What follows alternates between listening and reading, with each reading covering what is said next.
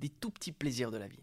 Et rien qu'avoir le courage de dire aux autres ce que nous aimons ou ce que nous n'aimons pas, c'est un premier pas. Salut à toutes et à tous et bienvenue au 19e épisode du podcast Développement avec Brian Oumana. Pourquoi ce podcast? Pour apprendre, être inspiré et partager tout ça avec vous. Dans ce numéro 19, j'échange avec Mathieu Vildabert, qui est un architecte du discours, spécialiste en art oratoire et rhétorique.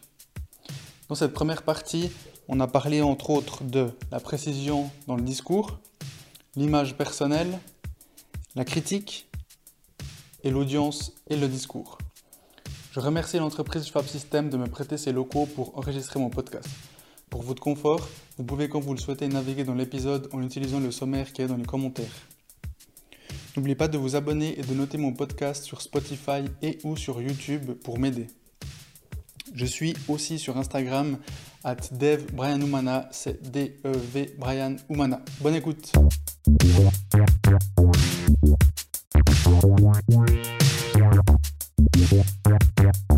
Salut Mathieu. Salut Brian. J'espère que tu vas bien. Je vais à fond, je vais à fond, fond. Et toi? Ça va bien aussi, ça va très bien.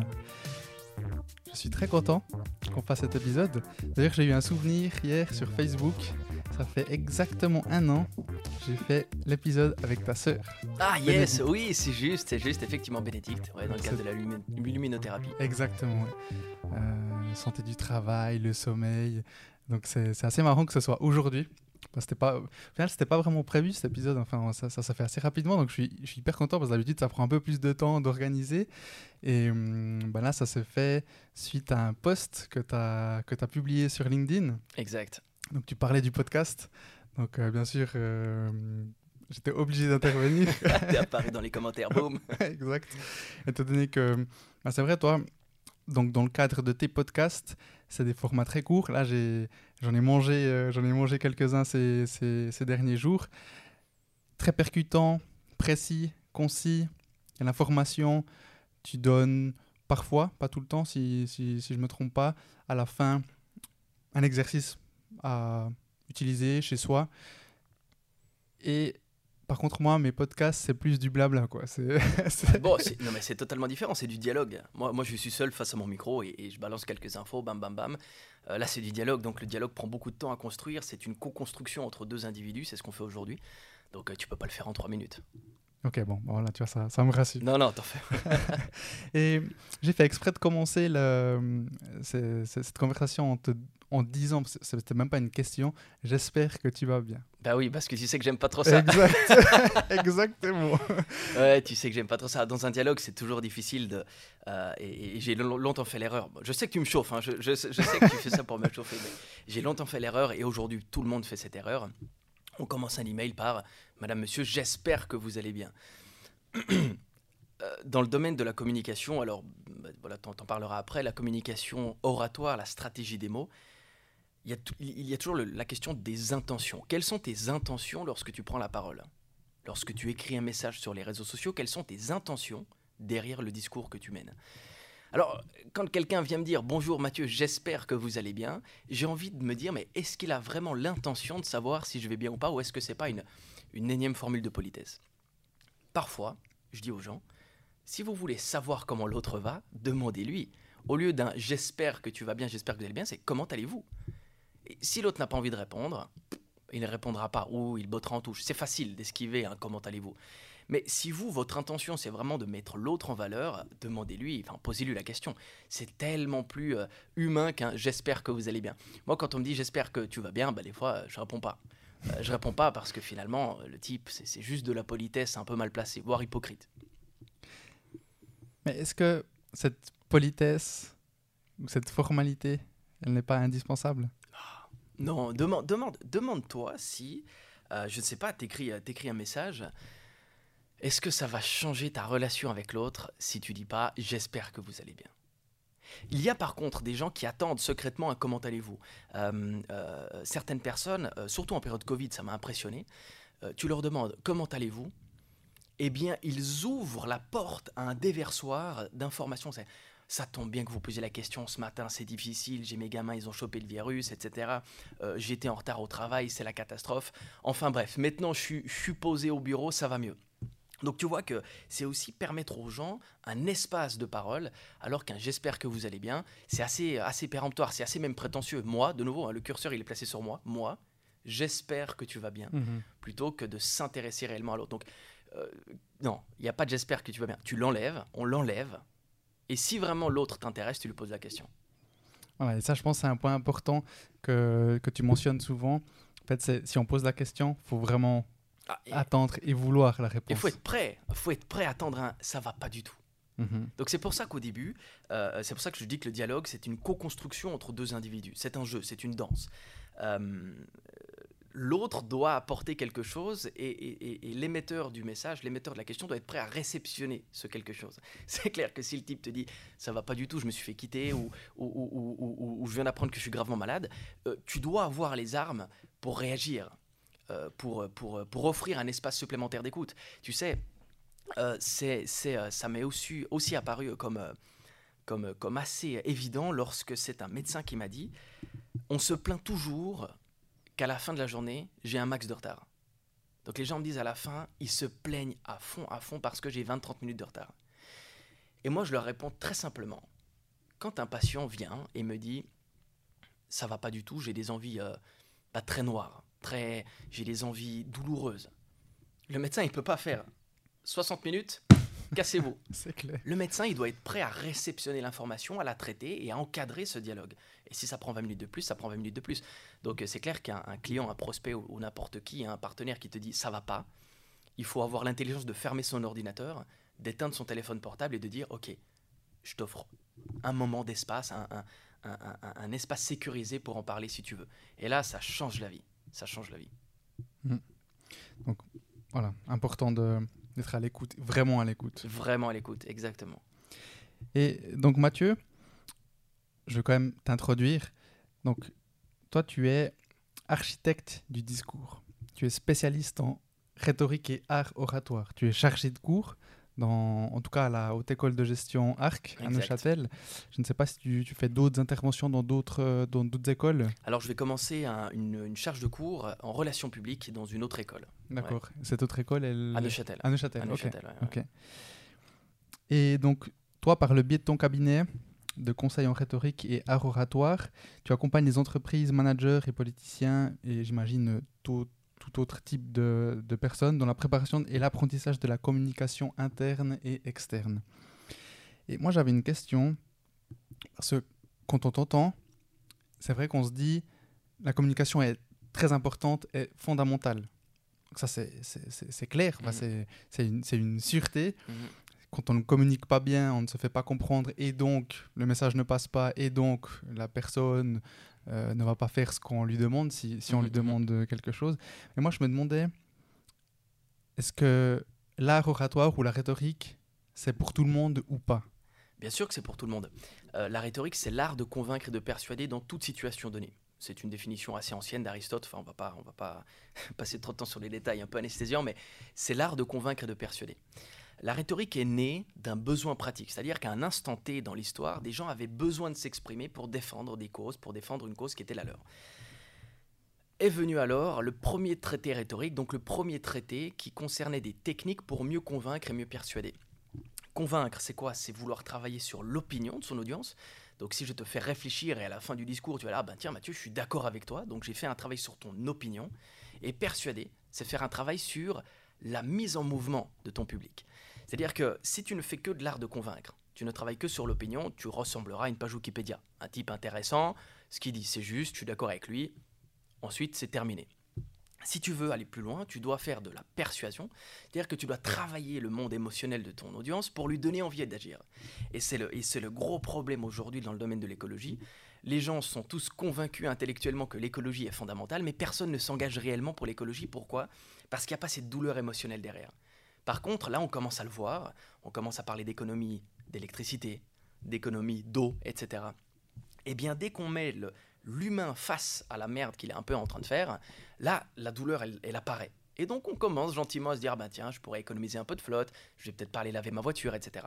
Tu vois, donc quand il y a cette douleur émotionnelle, cette charge émotionnelle, le public se met en mouvement. Euh, du reste, on parle d'achat coup de cœur, on parle pas d'achat coup de cerveau. Euh, c'est toujours, c'est toujours par un manque de réflexion qu'on achète des, des- des bêtises. Euh, Donc aujourd'hui, la rhétorique, comme c'est un enchevêtrement de techniques, c'est accessible à tous. La seule chose, donc ce n'est pas un don, ça n'a rien à voir avec un don ou autre.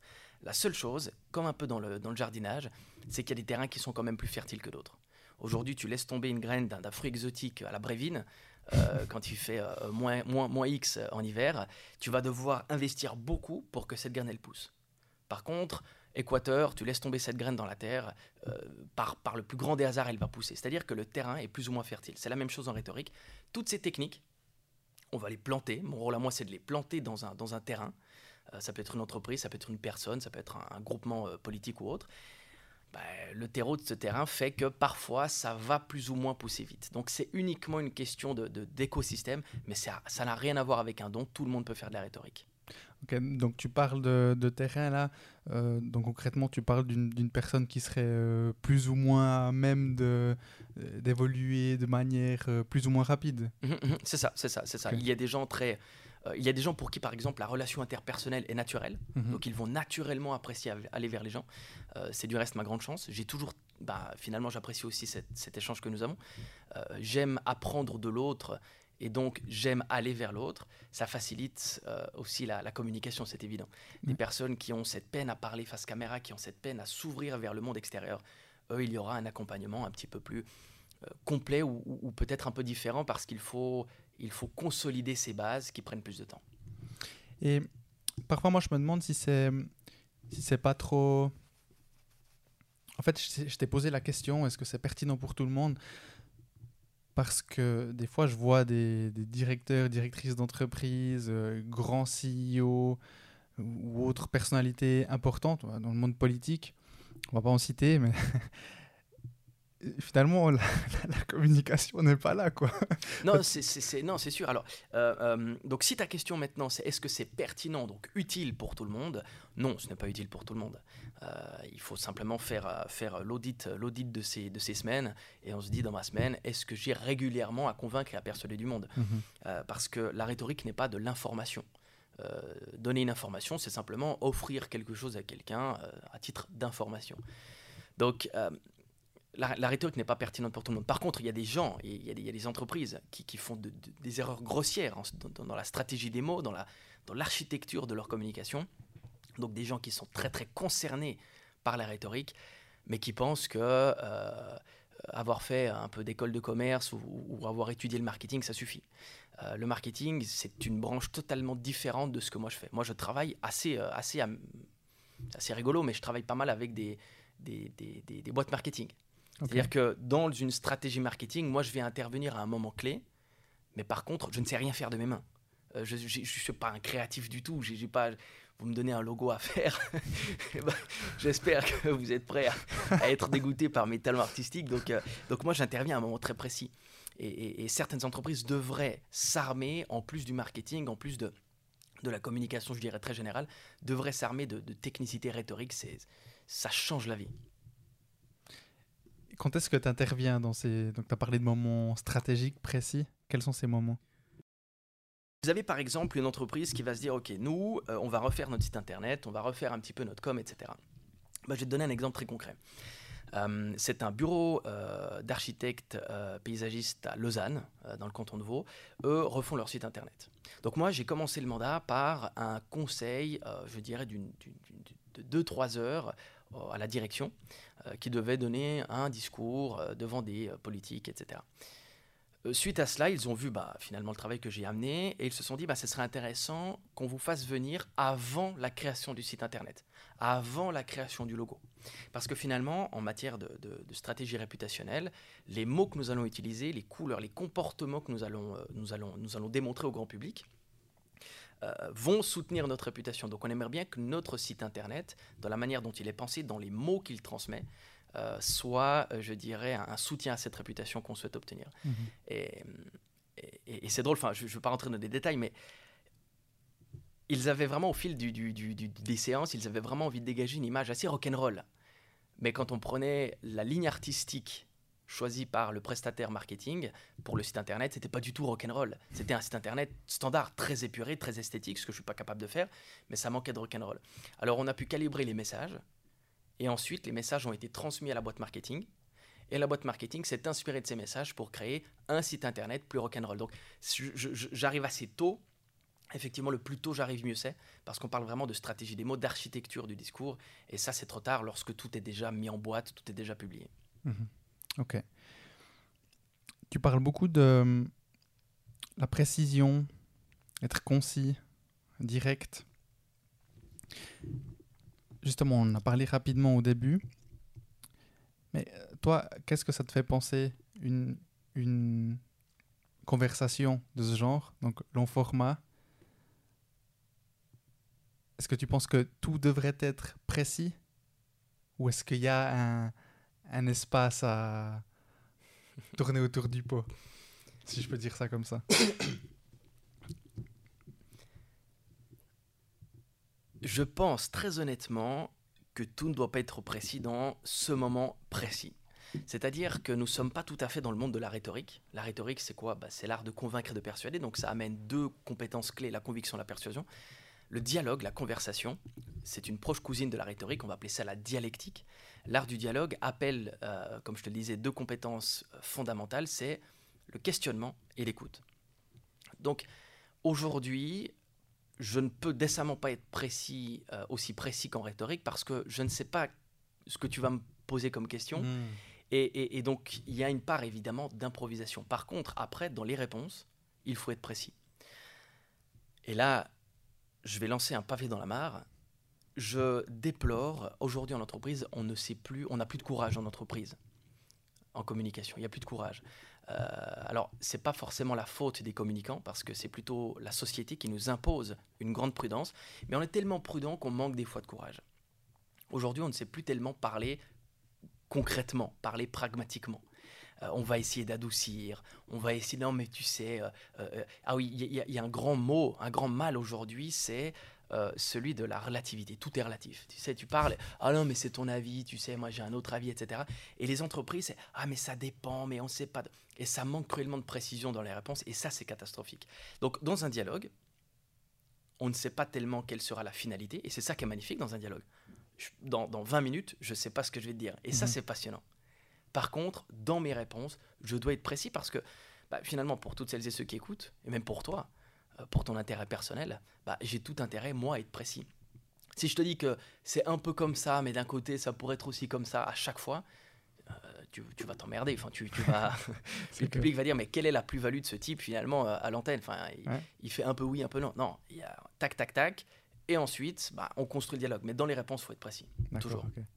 Donc en fait, là, quand tu parles de président, tu parles de... Hum, presque d'avis tranché en fait d'avis tranchés, de, mots aussi.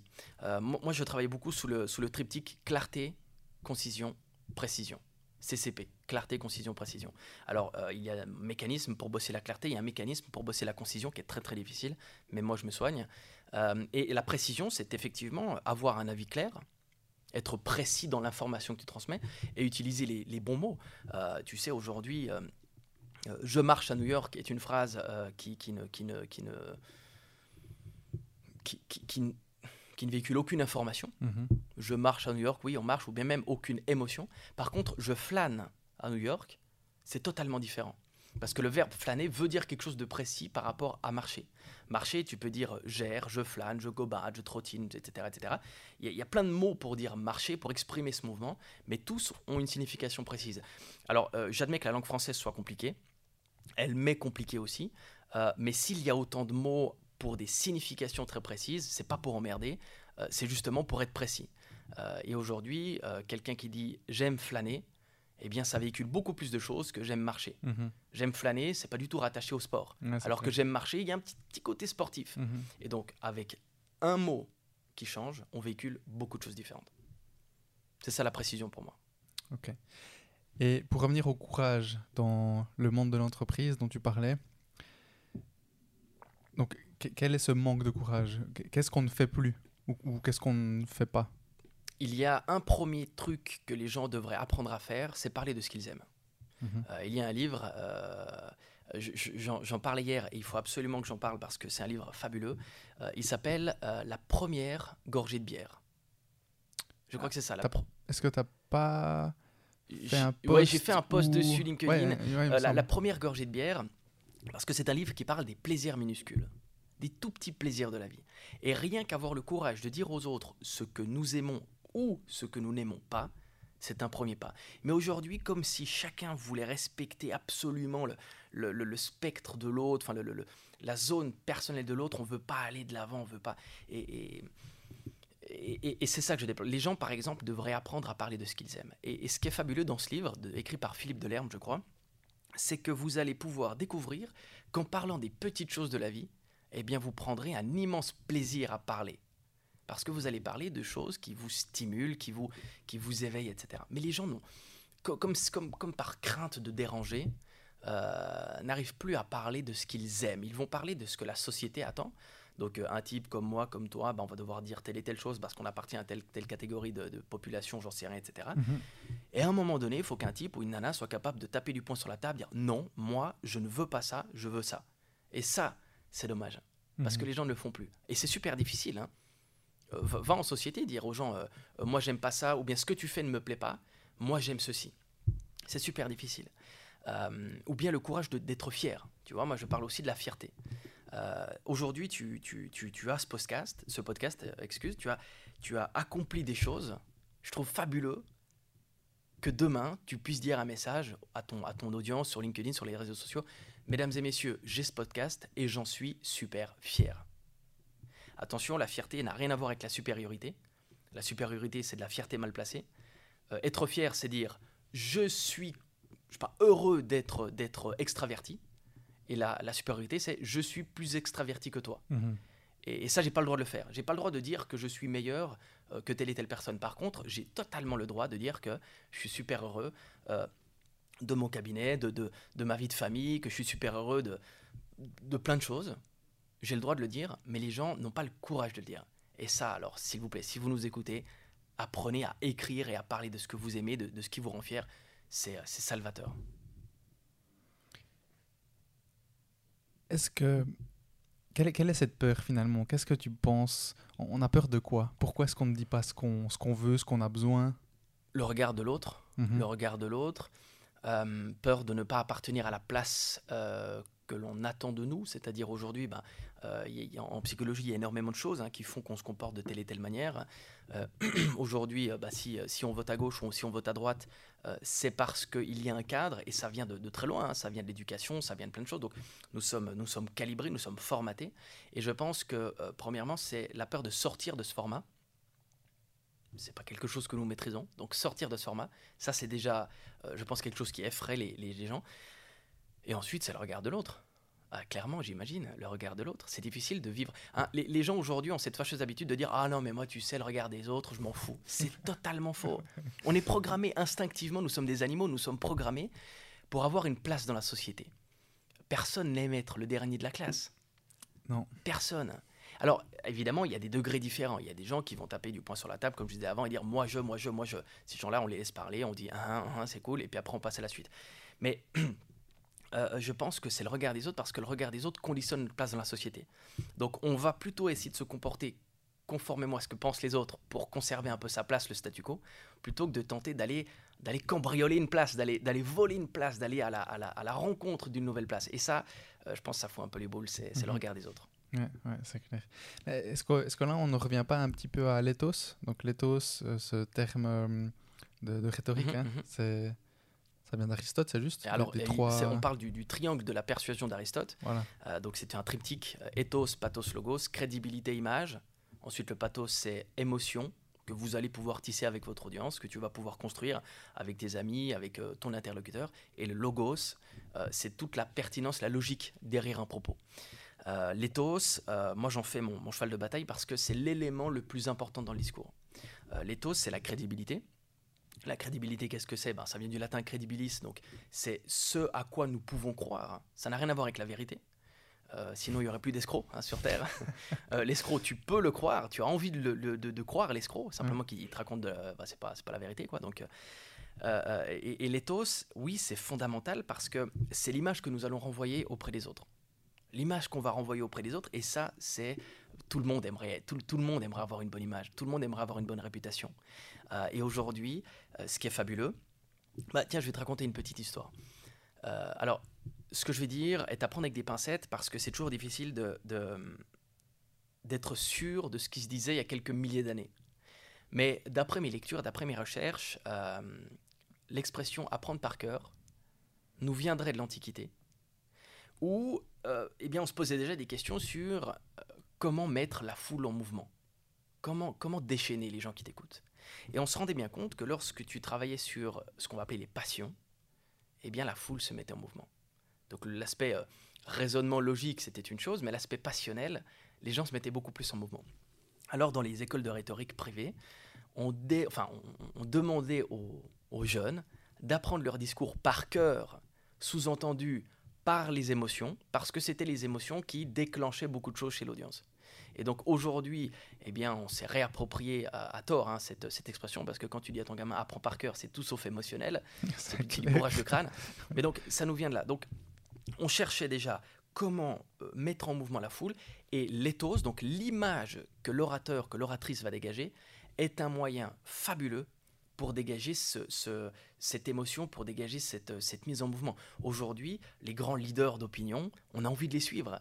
Je veux dire, si demain, il y a, ton, il y a, ton, il y a ton, un entrepreneur, par exemple, ou une entrepreneuse que tu suis, euh, qui sort un, nouveau bouquin, eh bien, c'est l'image que cette personne dégage et l'effet que ça va avoir, sur toi qui va te donner envie d'acheter ce bouquin. Bah, tu vas dire, si c'est cette personne qui l'a écrit, eh bien, ça doit être super bien, ça doit être compétent, ça doit être tiré au cordeau, tu vois. Donc, cette image, cette réputation, c'est fondamental de la maîtriser parce qu'elle va aussi, euh, je dirais, euh, véhiculer énormément de choses dans les, dans, les, dans les yeux et dans la tête de votre audience. Alors, celui qui se dit, bon, bah, moi, si on en revient au courage, moi, j'ai pas le courage ou j'ai pas envie de sortir de la bulle qu'on m'a attribuée, eh bien, ça va manquer chez l'audience, il n'y aura, aura, pas cette traction, la traction du leader. Alors si un jour vous dites, non, non, non, non, stop, moi, je décide de penser autrement, donc de parler autrement, avec un côté un peu péremptoire, un peu, un peu précis, hein, un peu, euh, donc un avis tranché. Eh bien, c'est là où vous allez créer euh, une vague chez votre audience. Des gens vont détester ça. Mais est-ce que vous avez besoin des gens qui détestent de la manière, la manière dont vous exprimez ou la manière de, euh, de, la, la, manière de vous, dont vous pensez?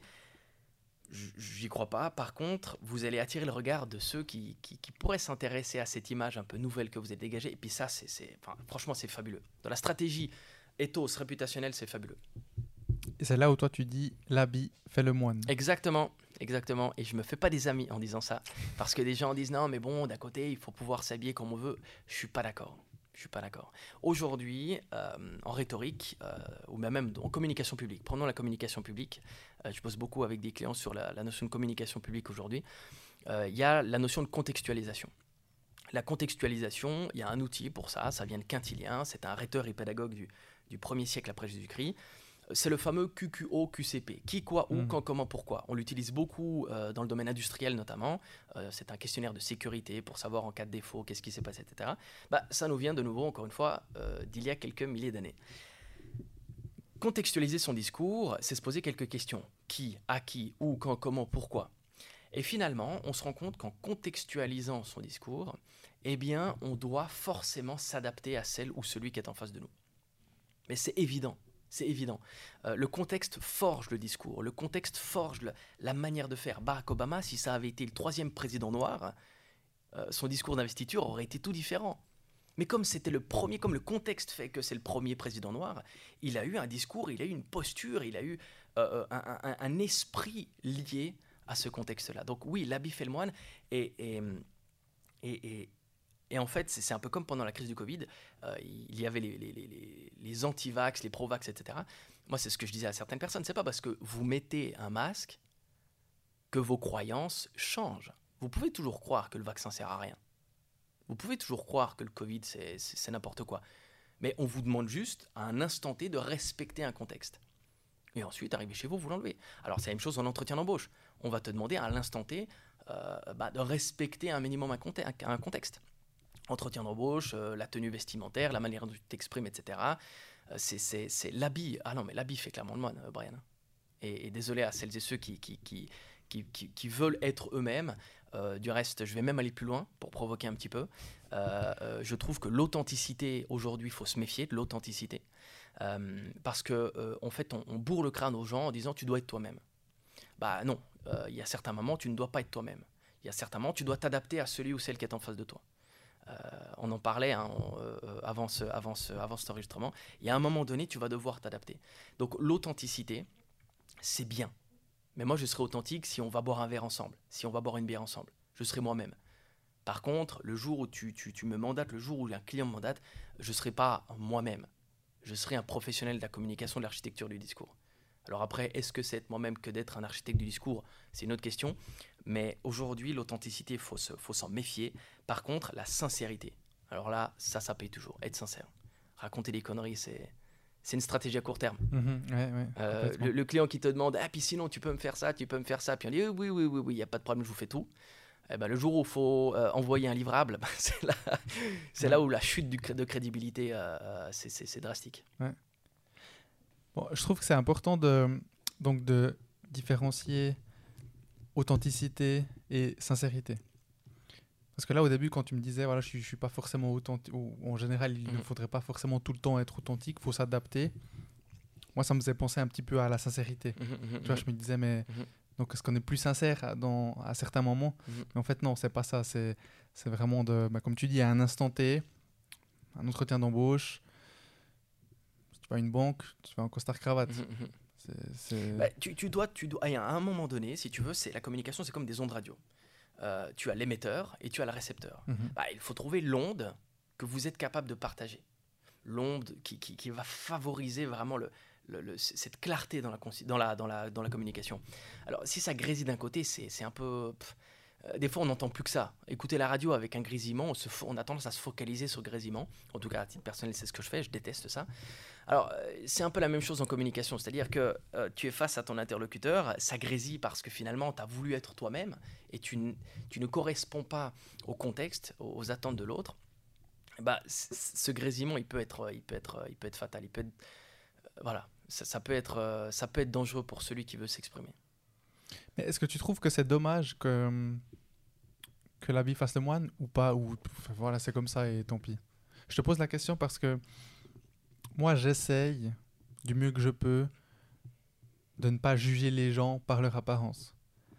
C'est-à-dire que... Je te donne un exemple concret.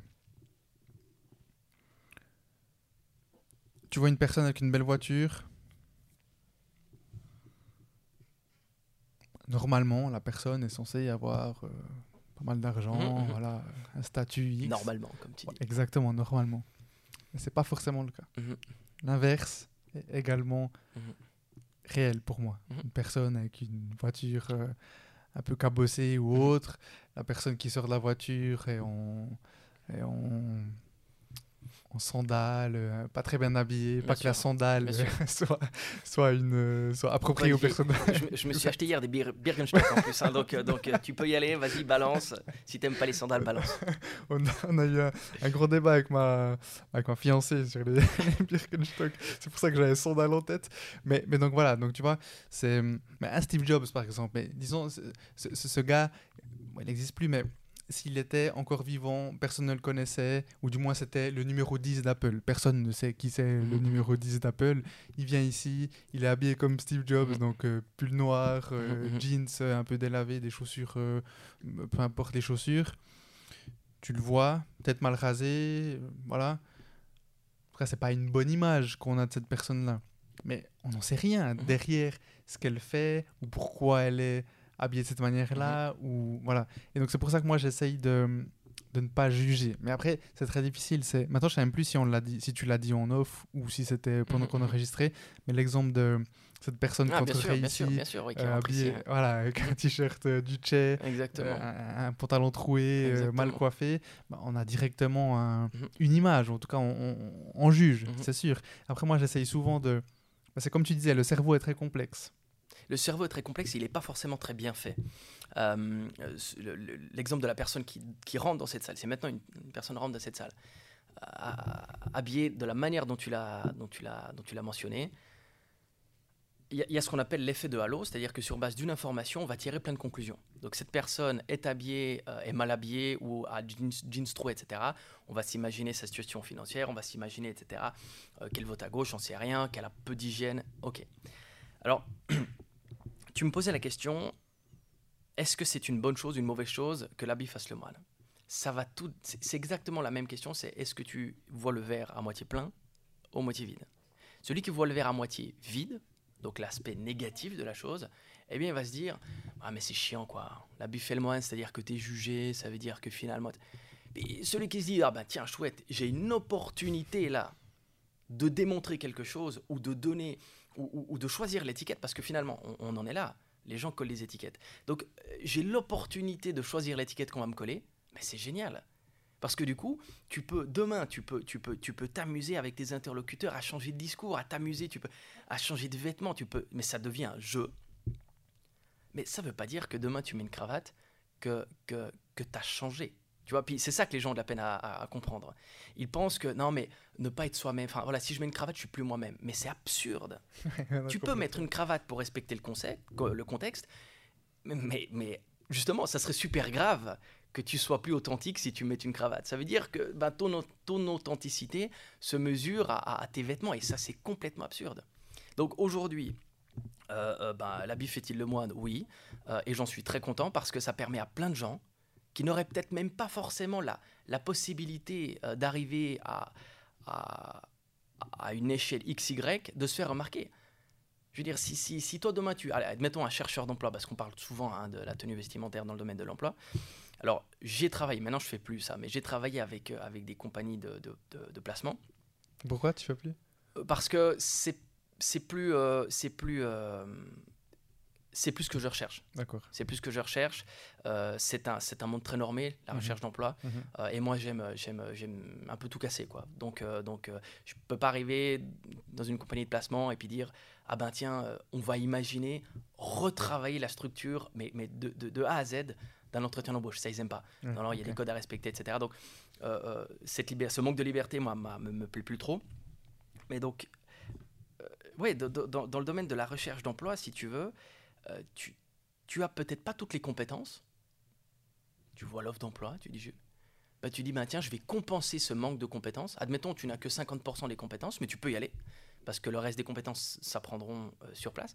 Et tu dis, bah, je vais y aller au culot, et je vais travailler sur cette image. L'habit fait le moine, je l'ai entendu dans le podcast de, Brian, j'y vais comme ça. Et là, on peut jouer sur d'autres cartes pour compenser ce manque de compétences. Alors que si vous venez authentique en disant ah mais non mais je voulais pas trop démontrer.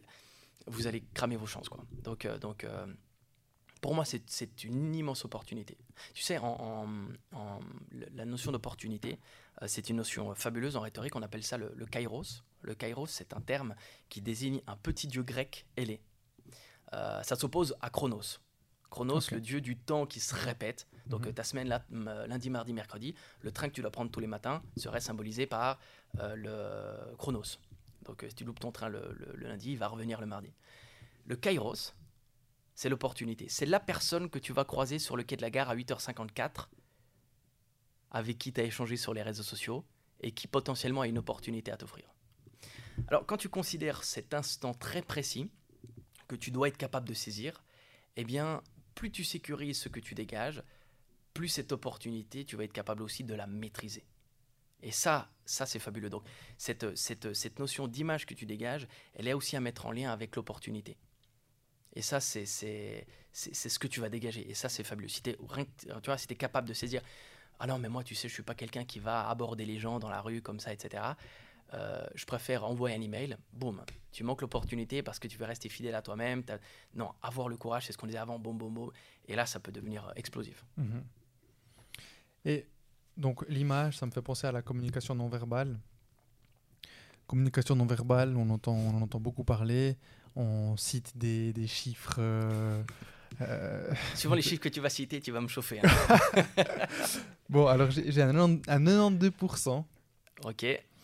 Après, il y, y, a plusieurs chiffres. Hein. Vas-y, balance, balance, balance. Euh, Moi, j'ai même mieux, j'ai même un 93%. 93 Ah oui, 93 et 7. Exactement. T'as raison, exactement. Raison, 93, ouais. C'est la fameuse loi d'Albert Merabian. Voilà, exactement. exactement. Et donc, j'aimerais qu'on en discute un petit peu parce que aujourd'hui, on a de plus en plus des audiolivres, des, des podcasts plus ou moins longs, plus ou moins très longs. On a la radio, on a toujours, enfin, on n'a pas toujours, mais on a ça fait des années que, que, que, la radio existe. Donc finalement, si le non-verbal était si important, est-ce que ces moyens existeraient? Je ne pense pas.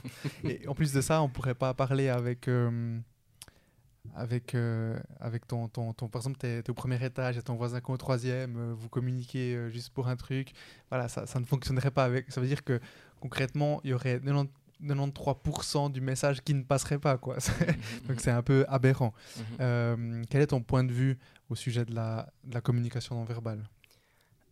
Anecdote, nous sommes, il y a peut-être deux ans, trois ans, nous sommes à Lyon. Euh, dans une école de management. Euh, je, dois donner une conférence devant 250 personnes et, et avant moi, une conférencière donne une conférence.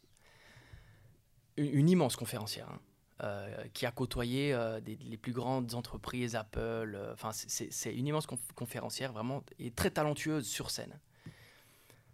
Mais elle nous balance devant, dans une école de management où tu es, censé être carré, elle nous balance cette fameuse loi d'Albert Merabian.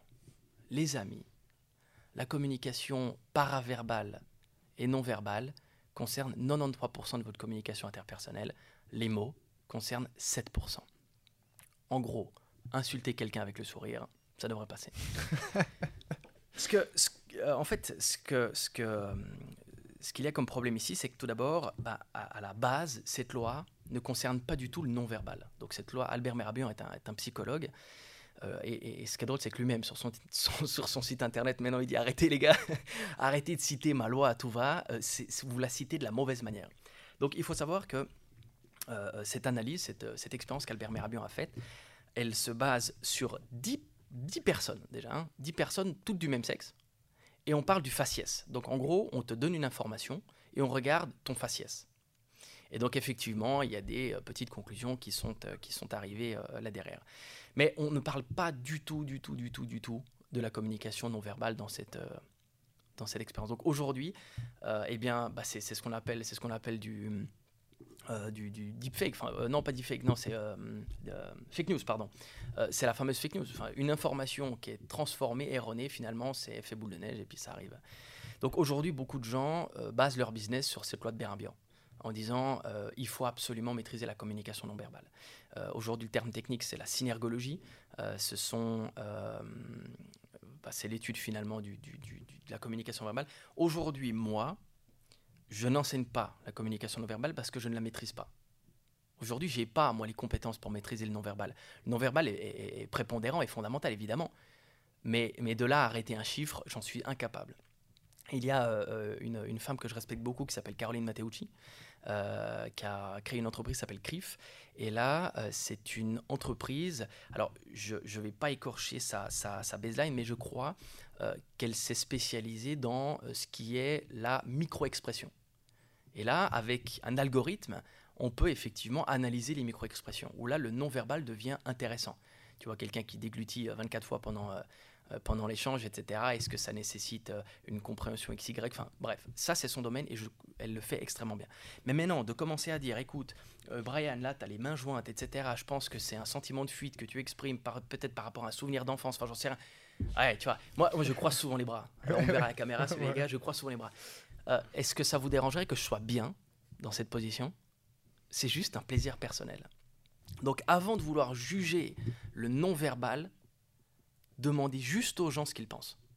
Essayez d'obtenir une information orale. Et ensuite, ben voilà, s'il y a contradiction, si vous sentez que l'échange est mauvais.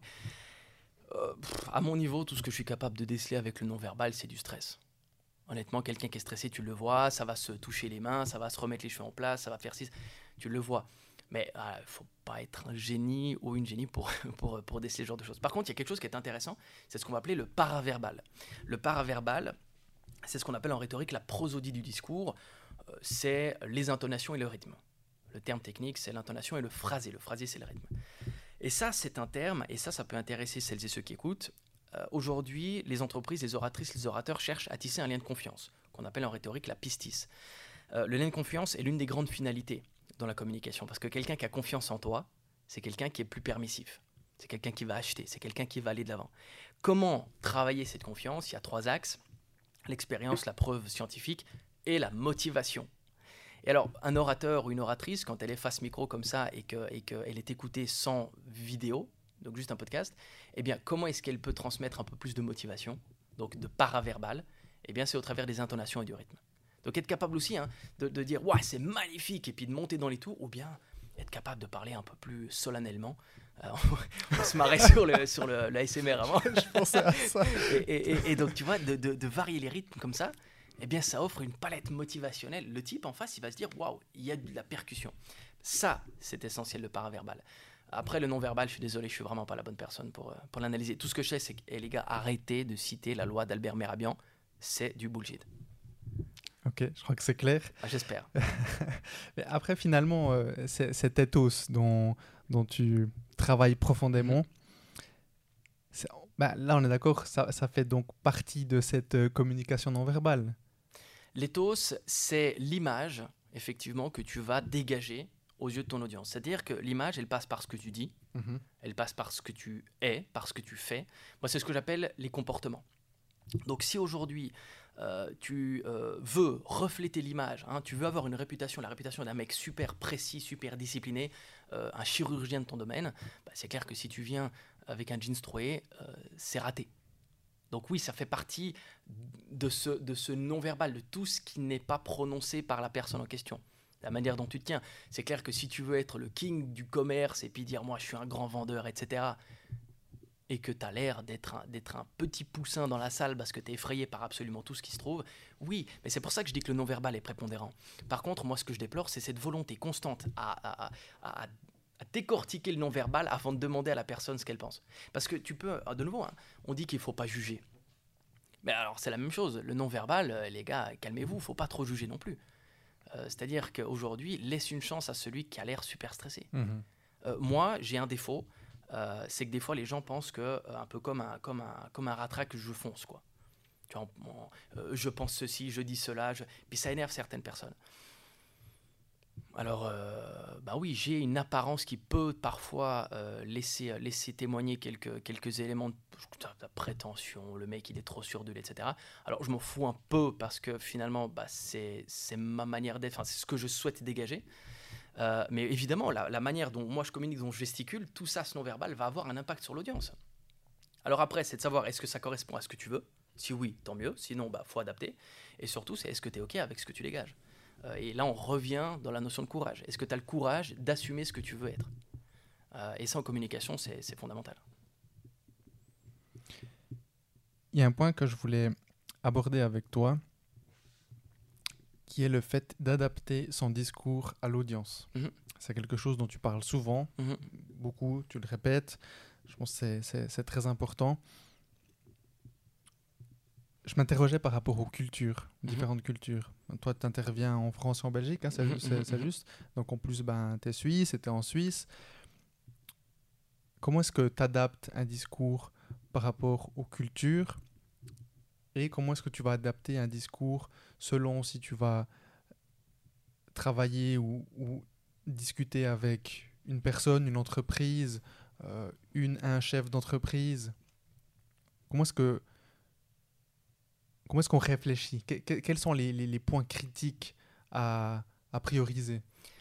Tout d'abord, il faut, euh, comme tu parles de culture, bah, il y a un intérêt à la culture. Il faut s'intéresser à l'autre. Euh, aujourd'hui, c'est pas parce que tu vends très bien tes services, tes produits, que tu vas réussir à les vendre. Enfin, c'est pas parce que tu es très compétent, très compétent dans ton domaine que tu vas réussir à vendre en France ou en Belgique. Euh, il y a cette notion de culture qui risque de brouiller un petit peu l'onde radio. Donc, premier élément, c'est s'intéresser à la culture. La première fois que j'ai dû faire une, une, vraie offre en France, donc une offre à plusieurs milliers de francs, euh, j'ai demandé à un ami euh, de me coacher sur cette offre. j'ai dû un ami français Alors, un ami, effectivement. Donc, il est, il est allemand, mais il a bossé des années en France. Et il s'est occupé vraiment d'intégration d'équipes allemandes en France. Donc il connaît très bien la culture française. Et là, en toute humilité, j'ai dit, ben, finalement, j'y connais rien à cette culture française. Et donc, je me suis fait coacher pour rédiger une offre. Et finalement, euh, ben aujourd'hui, moi, sur mon site internet, j'ai presque un 50-50 Suisse-France. En tout cas, dans, la prospection. J'ai un peu plus de clients suisses, mais, mais dans la prospection, j'ai des demandes Suisse-France. Euh, les Français te laissent leur numéro de téléphone, ils ne vont pas du tout être dérangés que tu les rappelles. En Suisse, quelqu'un te laisse ton numéro de téléphone, faut faire gaffe. faut pas déranger. T'écris un mail, on fixe une date par mail, cette date, on passe par un téléphone et ensuite on peut prendre un café. En France, on peut être beaucoup plus direct. En France, c'est une culture bah, évidemment différente. Et, donc rien que des, voilà, des petits détails comme ceci, eh ben, j'ai dû me casser la gueule deux, trois fois. pour adapter ma communication. Mais on en revient, oui, il faut adapter sa communication. moi, quand je débarque en France, alors l'anecdote hyper drôle, donc il y a la grande question de l'humour. Hein, en, en, rhétorique, faut-il faire de l'humour? Non.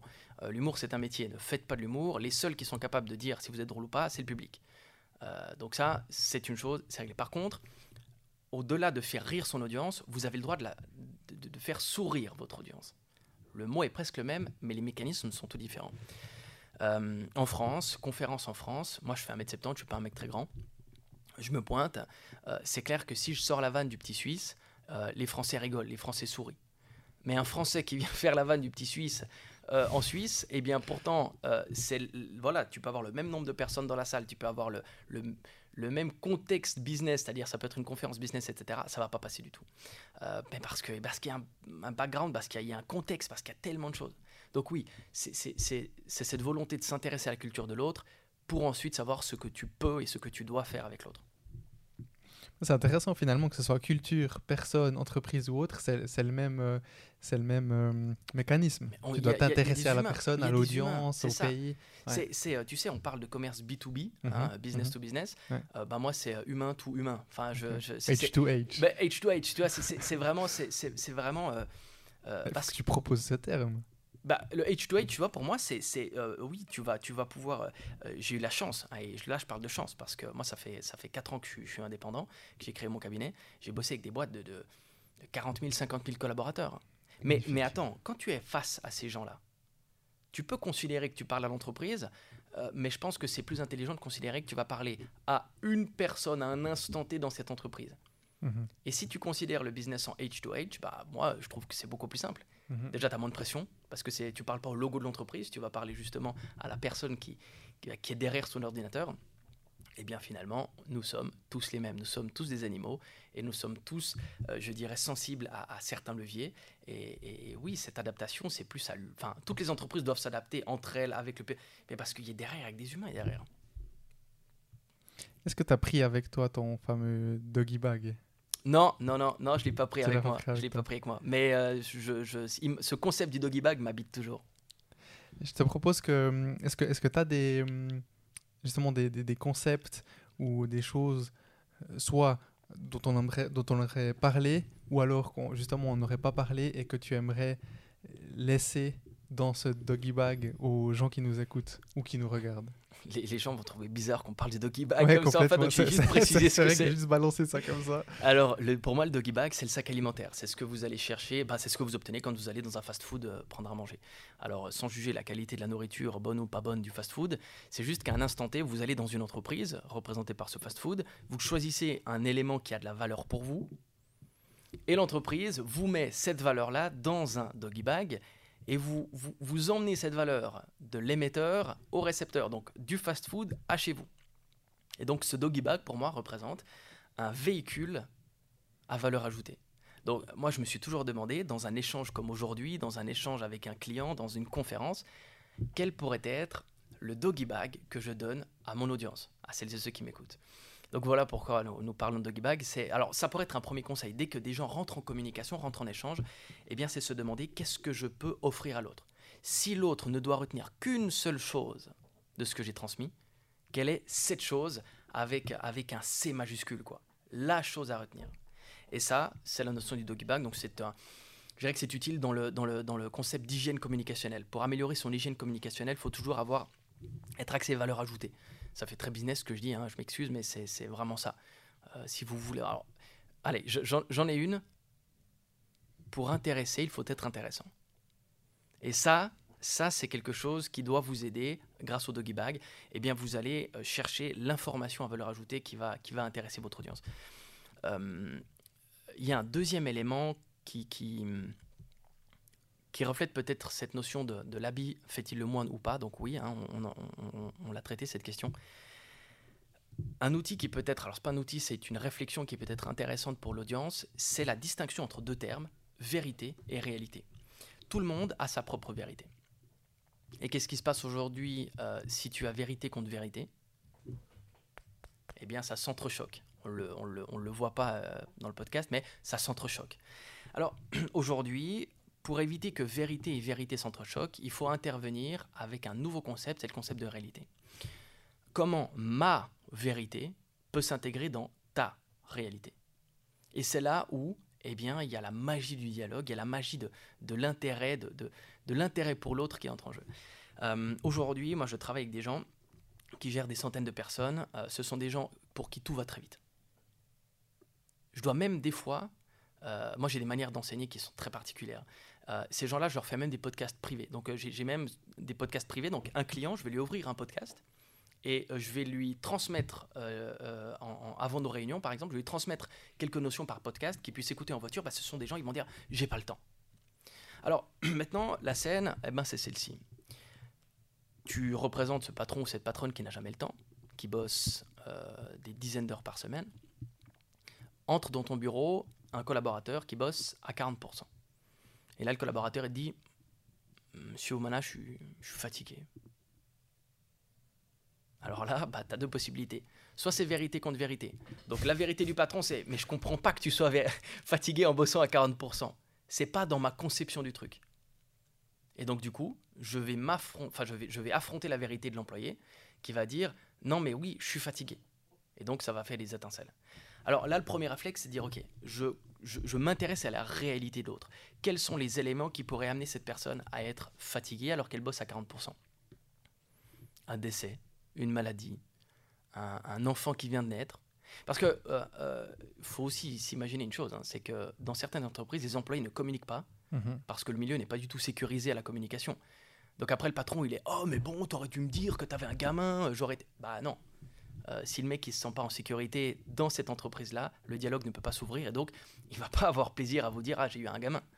Euh, et donc, euh, donc, tu vois, ça c'est un concept fondamental pour celles et ceux qui doivent communiquer. C'est de toujours se demander Ok, quelle est la réalité de celui ou celle qui m'écoute et comment puis-je adapter ma vérité à la réalité de l'autre pour éviter un, un choc frontal. Ça, on l'a vu pendant la période du Covid, c'était terrifiant. Euh, personne ne s'est intéressé à l'autre. Il y avait les anti-vax, les pro-vax, et personne ne s'est intéressé à l'autre. Personne. Et ça, c'est déplorable. Euh, ça, c'est une notion euh, que les gens peuvent prendre avec. Différencier. Puis peut-être une dernière notion, puisque on, parle ici du dialogue. Euh, et donc, je vais parler de moins de rhétorique, mais plus de dialectique, le dialogue. C'est nouveau une différenciation entre deux notions, et c'est mon métier, hein, c'est vraiment la stratégie des mots. C'est de différencier. Alors, bon, déjà, il y a le mot discuter. Hein, le, mot discuter, on l'utilise tous à tort, une discussion. Il faut avoir une discussion. Discuter vient du latin discutere qui veut dire examiner. Euh, examiner, mais pour, euh, pour déstructurer. J'examine ce que tu dis pour voir s'il n'y a pas une faille quelque part. Je veux déstructurer. Alors, quand tu rentres à la maison et tu regardes ta fiancée, tu dis chérie, j'aimerais avoir une discussion, ah, ça pue. hein. Euh, clair. elle, elle, tu sens. euh, mais pourquoi? Parce que finalement, c'est la même chose que, que quand un patron de boîte va dire à ses collaborateurs Vous pouvez juste noter dans l'agenda lundi, matin à 8h, j'aimerais qu'on ait une discussion. Et en plus, il va le dire jeudi midi, tu vois. Donc les gens, ils auront, allez, 3-4 jours où ils vont flipper. Vont, mais qu'est-ce qu'il va me dire, discussion, etc. Parce que discussion allume déjà des- une lumière rouge. Mhm.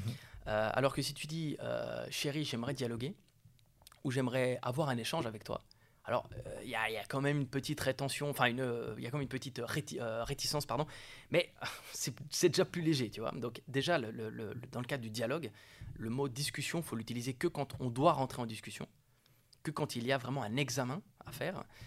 Euh, et dans la discussion, on trouve deux termes, ce sont les, deux termes dont je voulais, euh, dont je voulais te parler. C'est le, verbe questionner et le verbe interroger.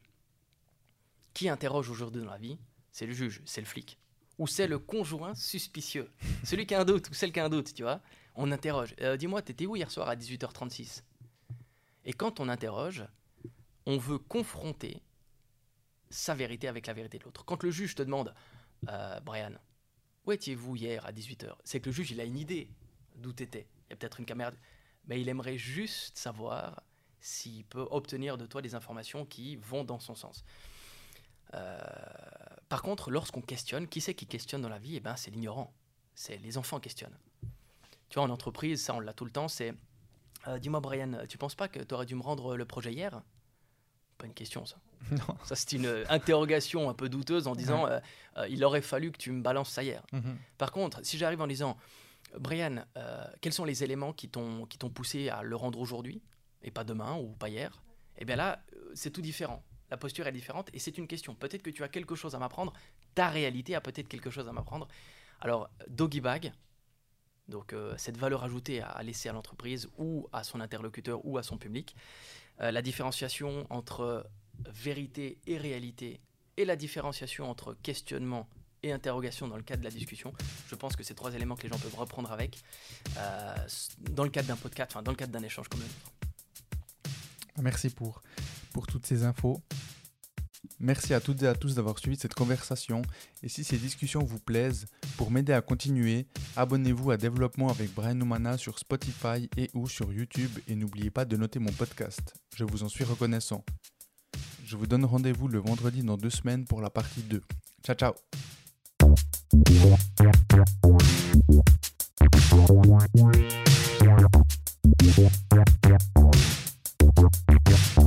you.